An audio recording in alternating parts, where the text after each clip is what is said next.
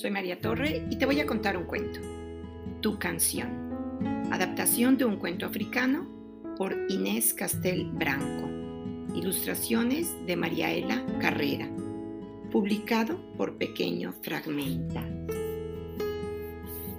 Cuenta la leyenda que en una tribu de África, cuando una mujer se entera de que está esperando un hijo, corre a decírselo a las otras mujeres.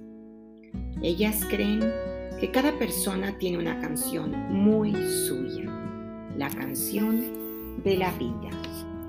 Por eso, unos días más tarde, al amanecer, se adentran en la selva para descubrir juntas la canción de la nueva criatura.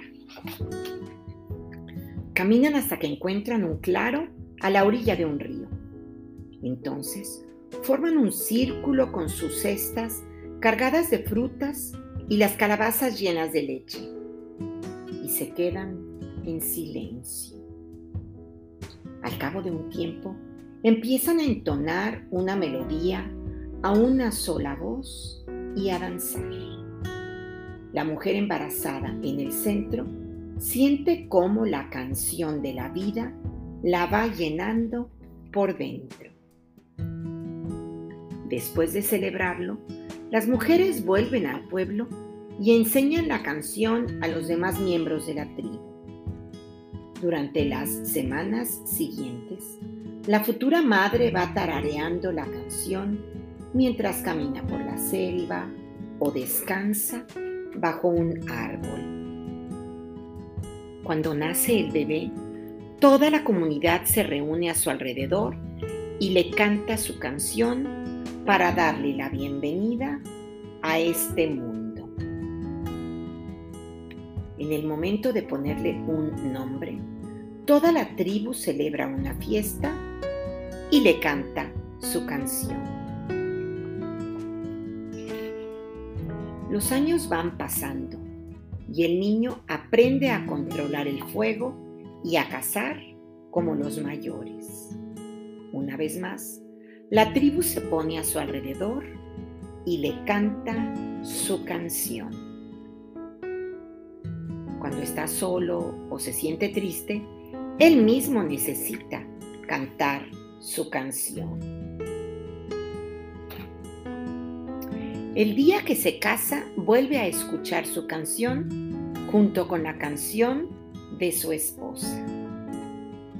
Y cuando ya no le quedan más fuerzas, y está a punto de morir, toda la comunidad se reúne a su alrededor y le canta, por última vez, su canción. Pero hay otra ocasión en la que se canta esta canción.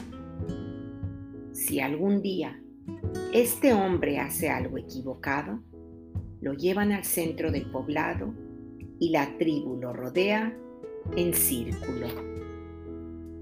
Sus amigos le cantan su canción y durante dos días le van recordando todas las cosas bonitas que ha hecho.